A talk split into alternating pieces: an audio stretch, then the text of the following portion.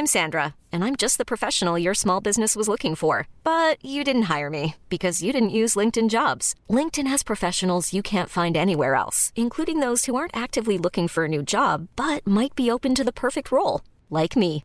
In a given month, over 70% of LinkedIn users don't visit other leading job sites. So if you're not looking on LinkedIn, you'll miss out on great candidates like Sandra. Start hiring professionals like a professional. Post your free job on linkedin.com/achieve today.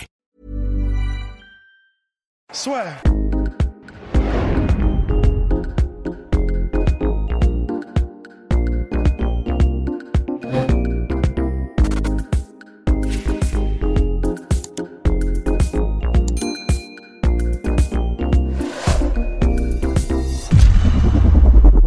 Bonjour à toutes et à tous, bienvenue dans le podcast La Sueur. Bonjour mon cher Rust. Bonjour Guillaume. Ça fait très plaisir de te revoir parce que bah, tu nous as manqué avec Polydemso. Ouais. bah écoute, euh, je suis là, mais il est pas là. Non, il est pas là, Polydemso. Polydemso est absent, euh, ouais, bref. Alors, on... Ouais, on sait pas où il est. Mais en tout cas, on sait pas où il est. Mais en tout cas, vous avez vu, il est bel et bien de retour. Ça, c'est... ouais, là, la- il est here to stay. Exactement. Here to stay, ready to rumble, ready to crumble. Alors, euh, alors on va, on va s'intéresser à Francis Ngannou, Ngannou, comme dirait notre cher euh, Brock Lesnar, Lesnar. contre Stipe Miocic volume 2 et on va faire un peu comme ce qu'on, enfin, comme ce qu'on avait fait pour euh, Conor McGregor de Poirier 2. C'est lequel a le plus progressé, selon nous, bien évidemment, hein, depuis leur premier duel en janvier, le 20 janvier 2018 euh, à Boston lors de l'UFC 220 nous avions regardé le combat en direct avec Rust chez lui à Angers Euh, on avait tenu au bout de la nuit pour euh, un combat qui avait laissé des traces émotionnellement parlant alors donc deux ans plus tard il se retrouve Euh, on va commencer par euh, allez honneur au challenger Francis Ngannou pour toi euh, a-t-il progressé et surtout sur quel point a-t-il progressé s'il y a eu une progression? Bah difficile à dire quand même. hein. Parce que le truc, c'est que c'est, on est un peu dans une situation à la Connor quand il a eu combattu Donald Cerrone en fait. Ouais. Parce qu'on a tellement peu vu. Euh, comment s'appelle-t-il? Nganou que non parce que j'étais en train de me demander s'il y a un problème de, de Ah oui. on a tellement peu vu Francis et il est tellement efficace que de toute façon on sait pas s'il a progressé.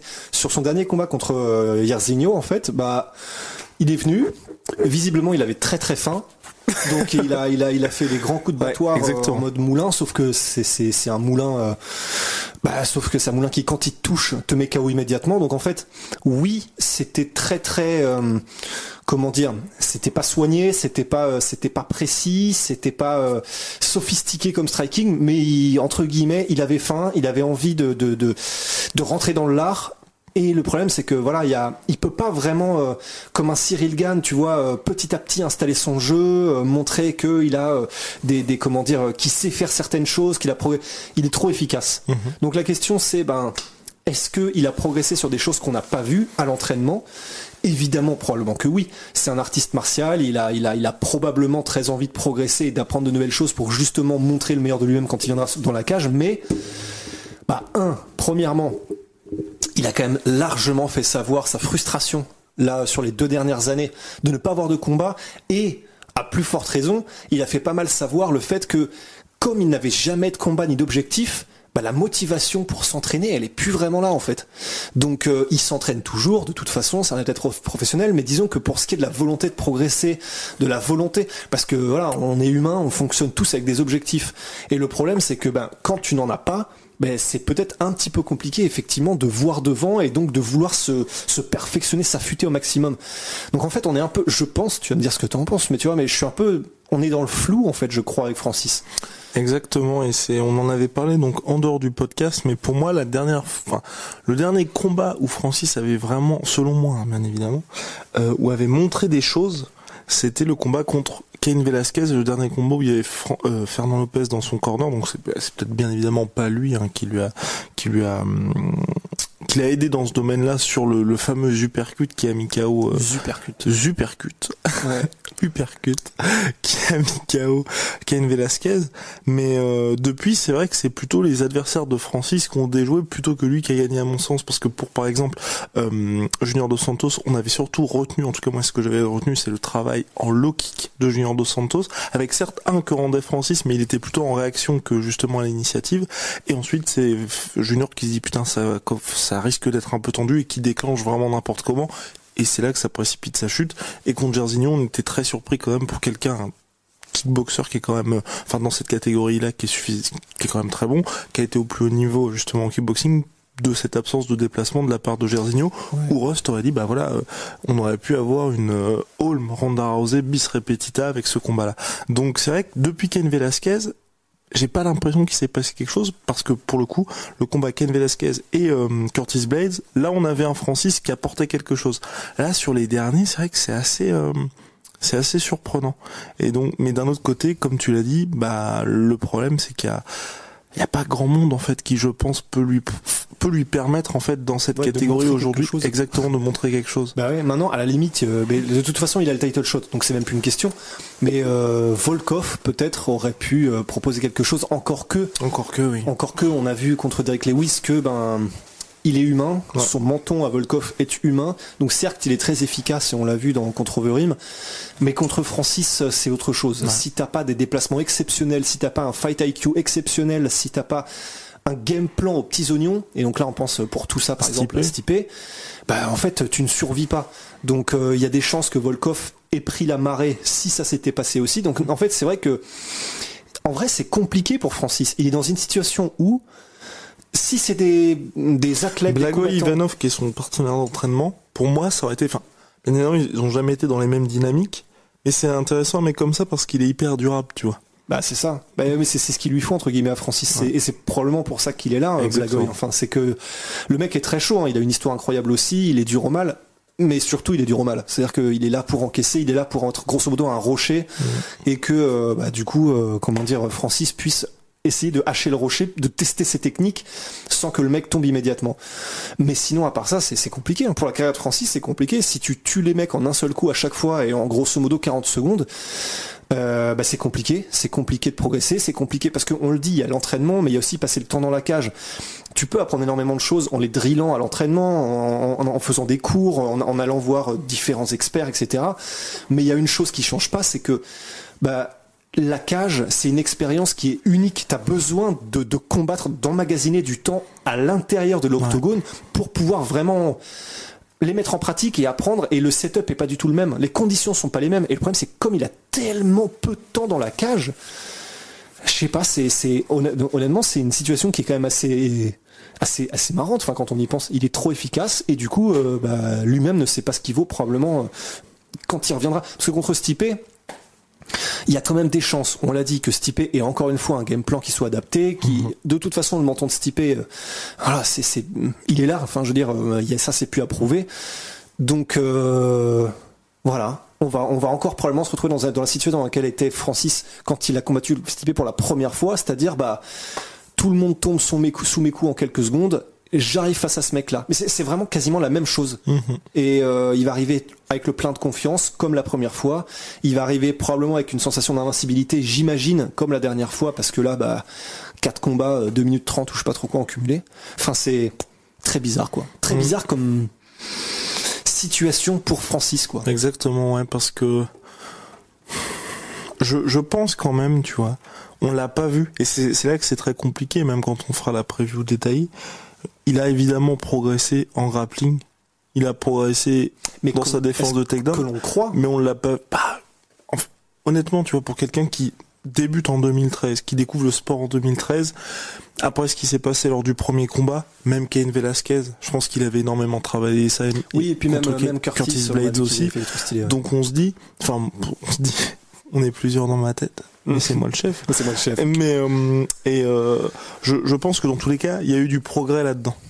il a pas eu l'occasion de le montrer, mais il y a eu du progrès là-dedans. Et je pense que de toute façon, la plupart de ses adversaires, hors Jerzinho, avaient pour projet en fait de faire travailler Francis là-dessus. De toute façon, c'est le c'est la, la, seule option. C'est la seule option. Donc euh, il y a évidemment eu des progrès là-dessus. le seul problème, c'est un peu comme quand on parlait de Justin Gagey et sa lutte défensive qui était finalement pas si mauvaise, mais sur JGB où clairement on se trompait parce que tout simplement on n'avait pas eu l'occasion de le voir. Là, euh, Francis, on se base sur bah, seulement des croyances parce que c'est vrai que c'est pas non plus ce qui monte sur les réseaux sociaux, bien évidemment à raison parce que c'est là où c'est le plus sensible pour lui. Donc c'est très compliqué de se, à part de se dire, on pense qu'il a progressé. Il y a, y a aucune évidence là-dessus et et j'ai presque envie de dire ce qui est compliqué, c'est il a tout intérêt à ce que les gens ne sachent pas, même en combat en fait. Ouais. Parce que et quand on dit ça, c'est justement qu'utiliser ses déplacements pour que le mec n'utilise même pas sa lutte, parce que ne serait-ce que pour moi, à partir du moment où il a besoin de l'utiliser, tu donnes, tu donnes des informations pour que les gens puissent l'exploiter ensuite. Ouais. Donc, euh, c'est compliqué. côté, hein. Ouais, voilà. Mais c'est vrai que, et d'un autre côté, ça peut être une bonne comme une mauvaise surprise, en fait. Ouais. coup, parce que ça peut aussi être une très bonne surprise. Et vrai. genre, il nous sort une masterclass en lutte défensive, euh, enfin, je sais pas, en mode Kamar Ousmane, tu vois, enfin. Donc, pourquoi pas, hein. Mais, euh, mais voilà. On fonctionne tellement sur des, sur de la brume que là, ce podcast-là, il est pas évident, en fait. Ouais, donc très compliqué. Après, vraiment pour ma part, hein, et tu l'as dit à raison, le, le combat contre Jairzinho Rosenstruck, j'ai... ça m'inquiète un petit peu. Ça m'inquiète un petit peu dans le sens où tout ce qu'il y avait, le bad, il y avait quand même un bad blood entre les deux. Francis voulait vraiment lui montrer que hey, Coco, tu vas pas, tu vas pas passer devant moi comme ça, tu vas faire Ouais, la queue comme tout le monde. Call-out série, c'est compliqué. Exactement. Ouais. Et avec tout ce qui s'est passé, le chaos, bien évidemment, en 20 secondes, ça balaye clairement tout ce que je vais dire là. Donc, euh, Francis a raison par les résultats sportifs. Mais le fait, quand t'as un truc, une histoire personnelle comme ça, et de voir comment il l'a géré, dans l'optique de la revanche contre Stipe, avec Stipe qui est en mode, bon bah ok, t'as progressé, ceci, cela, mais euh, la mauvaise nouvelle, c'est que tu m'affrontes une nouvelle fois. Ouais. Ce qu'il a dit, hein. Ce Stipe. qui est quand même stylé. Ce qui, est, ce qui est très très stylé, euh, ça, ça m'inquiète un petit peu parce qu'on n'est pas dans une situation où potentiellement on, j'espère, j'espère vraiment qu'on va éviter ça, mais le Francis qui cherche à tout prix à le finir au premier round en mode justement point d'exclamation, ce qui s'est passé la première fois c'est un accident, t'as survécu parce que voilà, là je vais te montrer aujourd'hui que j'étais bien préparé, j'ai eu du temps. c'est quand même la bonne nouvelle, c'est que au moins, vu ce qui s'est passé la première fois, c'est quasi. Enfin, je, je vois pas dans quel univers c'est possible que Francis se ramène avec le, le même. euh, la même mentalité de de toute façon je vais te toucher et je vais t'éteindre donc je peux faire n'importe quoi de toute façon il va suffire que j'avance et que je te touche pour que ce soit terminé J'espère, mais d'un autre côté, Francis, Non, quand il a affronté. Stipe, il était pas au mieux. Parce qu'on se souvient qu'il a été obligé de cutter Ouais. pour faire le poids. Ouais. Il avait eu que 5 semaines, je crois, entre les deux, mais c'était ça. 5 semaines avec des allers-retours entre Paris et Ouais, Vegas, enfin, oui. et, et les États-Unis. Tourner des médias, enfin, tu vois, c'était pas, enfin, il avait pas 5 semaines fully focus, ah, tu c'est vois. pour ça Et j'ai- oui, mais ce que je veux dire, c'est que j'espère juste que c'est pas, normalement, je pense qu'il est quand même bien conseillé, bien entouré par sa nouvelle team, que ce soit pas juste, j'ai perdu parce que j'étais pas en forme, plus que j'ai fait n'importe quoi par rapport au game plan. ouais ouais ouais Et que, et de se dire, bah là, je suis préparé, je peux y aller à fond et essayer de lui arracher la tête au premier round. mais je je, ne pense, pense qu'il pas. sait parce que J'espère. comme euh, enfin d'ailleurs euh, comment dire euh, comme, comme Fernand l'a dit dans une des vidéos qu'il a postées sur les, réseaux- les réseaux sociaux récemment mais il y a le cardio qui peut être un problème mais il y a aussi la gestion du cardio Mmh. et le truc c'est que je honnêtement en tant que enfin pour pour Francis en tant que combattant l'espèce de parce que franchement c'est quand t'as plus de cardio c'est c'est une terreur existentielle hein, enfin et qui te reste quatre. Mhm. ça il l'a vécu donc ça, à mon avis, c'est quelque chose que plus jamais il ne veut vivre. À mon avis, en tant que combattant, enfin, quand tu l'as vécu ça au plus haut niveau, et en plus, au-delà du côté physique de ah merde, il est pas, il est pas, il est pas mort. Il reste 4 rounds, 20 minutes. J'ai vraiment plus rien dans le tank. J'ai plus rien dans la caisse. Ça va être très très compliqué. Il a pas lâché, ça c'est clair. Au moins c'est quelque chose qu'on a aussi appris grâce à ce premier combat, c'est que le mental, euh, pff, clairement Oui. le mec est insubmersible. Mais premièrement, cette terreur-là, il, je pense qu'il a plus jamais envie de la connaître. Donc rien que pour ça, rien que pour ce souvenir marqué au fer rouge là, dans sa tête, dans son cerveau, ben, je pense qu'il ne refera pas les mêmes erreurs d'y aller beaucoup trop et n'importe comment. Et euh, parce que c'était Rosenstruck aussi, je me dis. Mhm. C'est pour ça qu'il savait que Rosenstruck était, même si c'est un bon kickboxer, c'est pas le mec le plus mobile, c'est pas Cyril, tu vois, qui va faire des, des gauches-droites, des trucs euh, hyper al- algériens, hyper légers ou allégés, je sais pas pourquoi. Euh, et du coup, euh, ouais, je- ouais. Et mais mais en revanche, du coup là, je pense que contre Stipe, il l'aura. Et en plus de ça, au-delà du côté physique, il y a aussi le côté. Il s'est fait euh, grosso modo dominer sur 5 rounds, même si le premier était très très tendu. Mhm. Il s'est fait dominer sur 5 rounds devant des millions de spectateurs, etc. Et je pense qu'il y a ce côté égo Hiring for your small business? If you're not looking for professionals on LinkedIn, you're looking in the wrong place. That's like looking for your car keys in a fish tank. LinkedIn helps you hire professionals you can't find anywhere else, even those who aren't actively searching for a new job but might be open to the perfect role. In a given month, over 70% of LinkedIn users don't even visit other leading job sites. So start looking in the right place. With LinkedIn, you can hire professionals like a professional. Post your free job on linkedin.com slash achieve today. aussi, qui n'a qui n'a pas envie de. Ça fait deux énormes choses, deux énormes critères qui n'a probablement pas envie de répéter une fois euh, remis dans les mêmes situations, quoi. Entièrement d'accord avec Rust. Je, oui, non, je, vraiment, je suis entièrement d'accord. On va passer maintenant à Stipe Miocic, où là, pour le coup, on a eu la chance, le plaisir, l'honneur de voir Stipe à trois reprises depuis le combat contre Francis et trois reprises où, hormis le premier combat contre Daniel Cormier, oui, oui, pas les trilogie contre Cormier. En le premier combat où il s'est fait finir en un round après quand même un, bon début de combat. Le reste, on a eu une décision unanime lors du dernier et euh, victoire par TKO au quatrième round après une guerre absolument monstrueuse. Lors du deuxième combat. Contre Daniel Cormier. Ouais. Hmm. Les, deux, il les a gagnés. Oui, parti KO. Ouais. Euh, non, le deuxième, le deuxième, il, est à ça de le finir. Ah il est à ça de le finir au deuxième round et ensuite par décision unanime le tout dernier, qui a été évalué le 15 août, si je ne m'abuse, 2020. Bref, donc euh, Stipe Miocic, donc on l'a vu beaucoup plus. Alors c'est particulier parce que je, personnellement, moi, il me, j'ai trouvé ça très bizarre. On en a parlé à chaque fois dans les, dans ses approches. Première approche du combat contre Daniel Cormier, je trouve qu'il est, que c'est bien ce qu'il fait. Les deux derniers combats, par contre, il les gagne certes, mais je vais pas dire que je trouve qu'il fait n'importe quoi, mais il bénéficie surtout d'un DC qui n'est pas DC en fait tout simplement. Mhm. Sur le deuxième, on en a parlé, hein, les trois premières rounds, Rost a pété un câble tout simplement, et le dernier combat, euh, c'était mieux, mais mieux plus euh, dans plus dans le sens bah maintenant je sais que j'ai cette menace quand même mine de rien avec les frappes au corps et donc euh, DC va devoir se méfier de ça et un DC qui ne pouvait pas non plus utiliser sa lutte. Mais sinon on n'a pas moi j'ai pas vu de gros ajustements de la part de corps de, de la part de je me suis ah là il y, y, a de quoi faire. Alors que Cormier notamment, je pense au Lolo Kick qu'il a très peu utilisé contre Mojit, mais où il avait un peu de succès, il peut, il peut le mettre là dans, dans le rouge. Il, peut l'embêter là-dedans. Junior dos Santos aussi, il avait mis dans le rouge. On n'a pas vu d'ajustement de la part de Stipe. En lutte, j'étais assez surpris parce que dès que Cormier l'utilisait, c'était pas très bon pour Miocic. Mhm. Donc, euh, tu vois, à part dire, le seul truc qui m'a rassuré un peu, c'est il a retrouvé entre guillemets son menton. C'est tout. Ouais. Bah c'est vrai que pour le deuxième et troisième combat contre Cormier, euh, c'était c'était très frustrant en fait, parce que euh, il y avait une espèce d'impression de euh, mais mais mais pourquoi? Enfin, pourquoi est-ce qu'on a l'impression de voir exactement les mêmes choses tout le mmh. temps, alors que normalement, ben, c'est vrai théoriquement, surtout pour Miocic, il aurait très bien pu arriver avec un game plan qui était vraiment vraiment adapté à ce qui s'était passé lors du second combat et puis que qu'il aurait vraiment mis en place. Et honnêtement je pense vu le Cormier effectivement qui était là dans le troisième combat qu'il aurait pu largement faire mieux qu'il aurait pu enfin après évidemment c'est toujours facile à dire euh, comme ça tu vois. Mais mais c'est vrai qu'on n'a pas eu cette impression de de facilité de survol qu'il aurait pu avoir. Et du coup bah, je sais pas trop quoi penser de ce type je sais juste que bah, c'est vrai il c'est un peu comme tu sais, il y a un moment donné où Ken Velasquez euh, il combattait genre mais à répétition Antonio Silva et Julian dos Santos. Il y a peut-être aussi ce côté, il y en a, je sais pas, les camps d'entraînement en fait quand tu combats le même mec à la, enfin à répétition en gros.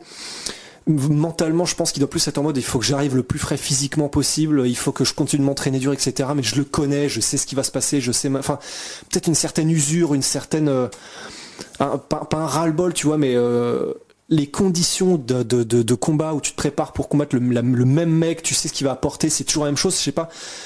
Je pense que t'as pas cette fin de d'apprendre de nouvelles choses, de progresser, de te renouveler, de donc euh, je sais c'est une trilogie pour l'histoire, mais en termes de développement de l'artiste martial qui est Stipe Miocic, je suis pas sûr que ça ait été super bénéfique euh, la trilogie contre Cormier. Entièrement d'accord. Donc euh... parce que mineur ça lui a coûté, enfin coûté beaucoup. Il s'est pris beaucoup de dommages quand même. Ouais, c'est clair. Comme ça. il s'est pris, il s'est pris beaucoup de dommages. Énormément. De rien.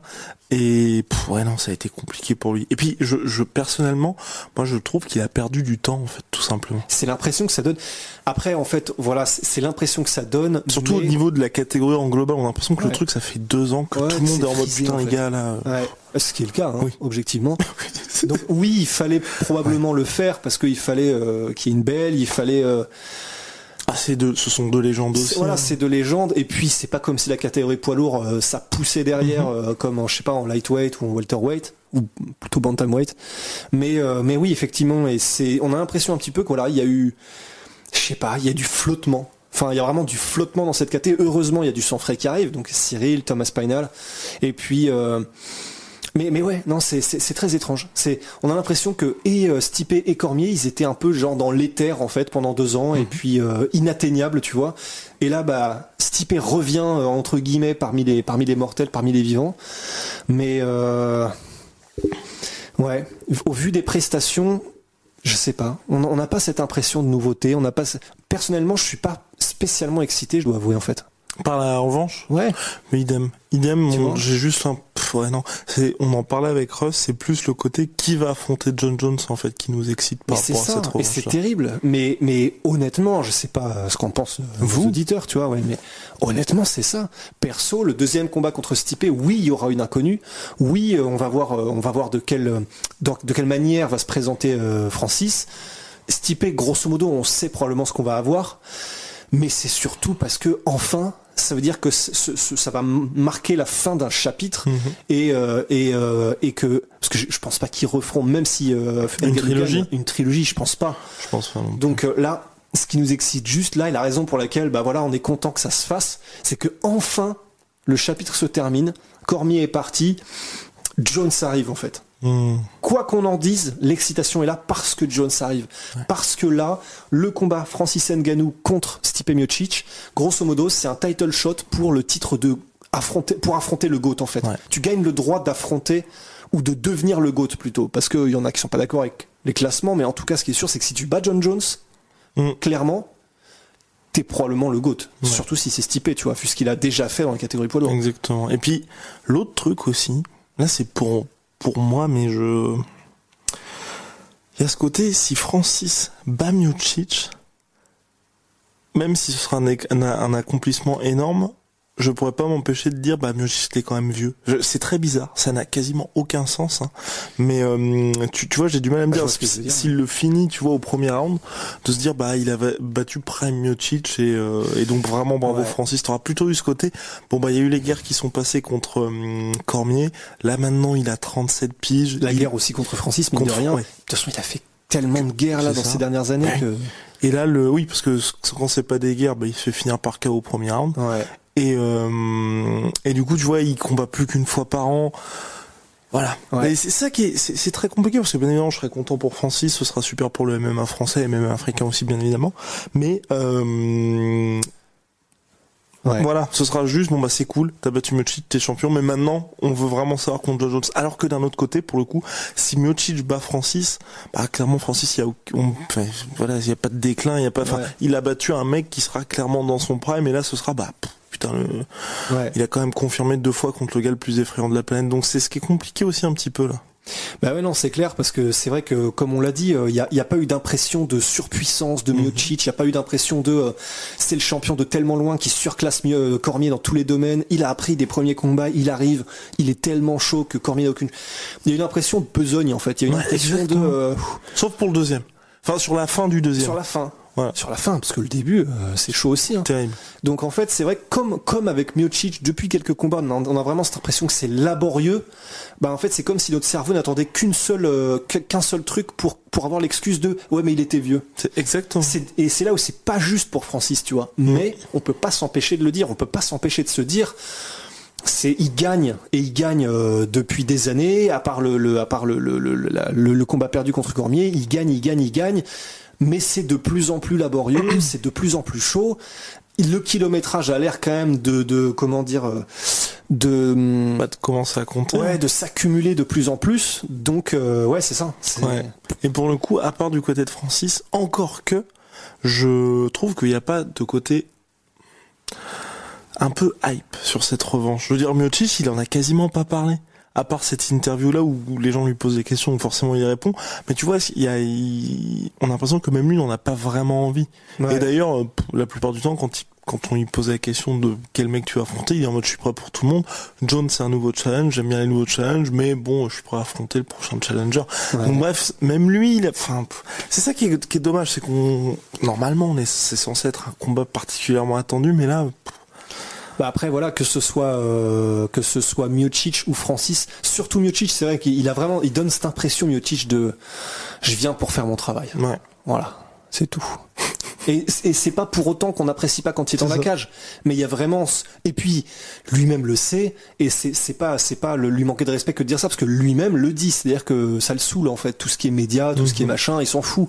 Même euh, il est pas passionné de MMA, donc de toute façon lui il vient pour faire son taf. C'est un des mecs euh, les plus badass de la planète et c'est tout. Et voilà. Et puis mais ce qu'il aime c'est être avec sa famille, euh, être pompier et puis à côté avoir sa vie, tu vois. Donc lui de toute façon ça fait des années qu'on le sait. Le combat il il le médiatisera pas. Il le fera pas exploser d'un point de vue médiatique. C'est pas lui qui fera par ses mots et par son positionnement saliver les fans. Francis, euh, ben, il pourrait. Pour l'instant, on n'a pas encore vu qu'il mettait l'accélérateur. C'est pas du genre à faire du trash talk, Francis. C'est à la limite le truc qui peut exciter. Ça, va être la veille du combat pendant la pesée où Francis peut nous faire une euh, une overim, tu genre you're gonna Tu vois un truc comme ça. Mhm. Là, il y aura il y aura peut-être un petit peu plus d'excitation. Mais voilà, comme il y a déjà eu ce combat, comme euh, euh comme Miocic, on sait où il en est. Bah ouais, c'est ça. Hum, ça aussi, on n'arrive pas à chauffer. Quoi. Donc alors finalement, lequel a le plus progressé depuis janvier 2018 Miocic a quand même dit euh, quelque chose d'intéressant dans un... Oh, c'est le dernier podcast qu'il a fait, c'est Fight Fight Conversations. Ah non, c'est peut-être pas ça. Enfin bref, il a un, podcast, le dernier podcast où justement il parlait de Francis. Pour lui, en fait, c'était le timing et la vitesse qu'il avait énormément travaillé, qui va lui permettre de gagner contre Francis. Et c'est quelque chose qui, selon lui, hein, bien évidemment, il a énormément travaillé pour les combats contre Daniel Cormier. C'est pour ça qu'il hum, se montre assez confiant pour cette revanche, parce que pour lui, il a énormément travaillé ça au cours, cours, au cours des derniers combats. Alors? La vitesse et le timing? Euh, ouais, ouais, mais je veux dire plutôt au niveau de qui a le plus progressé. Bah voilà, bah, pour faire court, voilà, comme on l'a dit depuis le début du podcast, franchement, j'en ai aucune idée. Hein. Franchement, j'en ai aucune idée, parce que on n'a pas vu d'énormes armes euh, apportées par Miocic dans ses derniers combats. On n'a pas vu de trucs euh, où on est en mode ouf, ah ouais, maintenant il fait ça. Euh, et pour pour Francis, comme on l'a dit, on sait juste pas, pas. Ah. Donc, euh, donc franchement, je sais, je saurais même pas répondre. Il y a tellement d'inconnus. Et pour ce qui est de Miocic, bah, on sait que le mec est un tueur à gage, mais on sait aussi que grosso modo, il progresse plus trop, quoi. Donc, je sais pas. Mais voilà. C'était donc 25 minutes pour rien. 25 minutes pour ne rien dire. Merci, d'avoir écouté le podcast, mais en tout cas très. Par contre, je suis convaincu que les deux ont beaucoup progressé en lutte. C'est ça qui est intéressant. De manière, euh, parce que Miocic a beaucoup progressé en lutte défensive, mais quand tu fais de la lutte défensive, tu fais de la lutte offensive de manière classique. Donc euh, pour Cormier, je pense qu'à chaque fois il s'est quand même seulement préparé là-dessus. Francis, on en a parlé précédemment, donc on tous les deux travaillé là-dessus. Francis, je pense juste que physiquement, à mon avis, là, il est plus en place. À mon avis, tu vois, je me dis, le gars, il est à Las Vegas, il est quand même souvent au Performance Institute. Nous y sommes allés, on a pu voir euh, tout ce que dont il bénéficie. Exactement, tout ce que la structure proposait. Donc euh, voilà. Mais sinon, pour le reste, voilà. Si vous avez des, des informations, n'hésitez pas à nous les communiquer. Bien, mon cher Rust, on va se dire à très très vite pour de nouvelles aventures. Big shout out à My Sweet Venom. Moins 10% sur tout Venom euh, avec le code la sueur. Wow, it's everywhere. Ah ouais. Et moins 45% sur tout, la, sur, tout my, sur tout My Sweet Protein avec le code la sueur.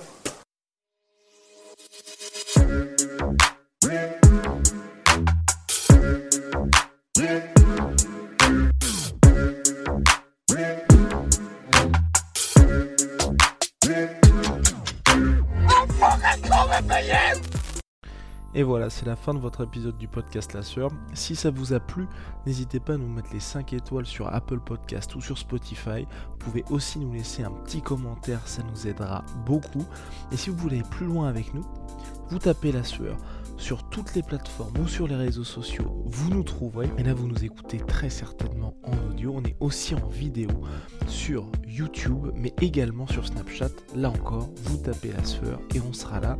Merci de votre fidélité et à très vite pour de nouvelles aventures.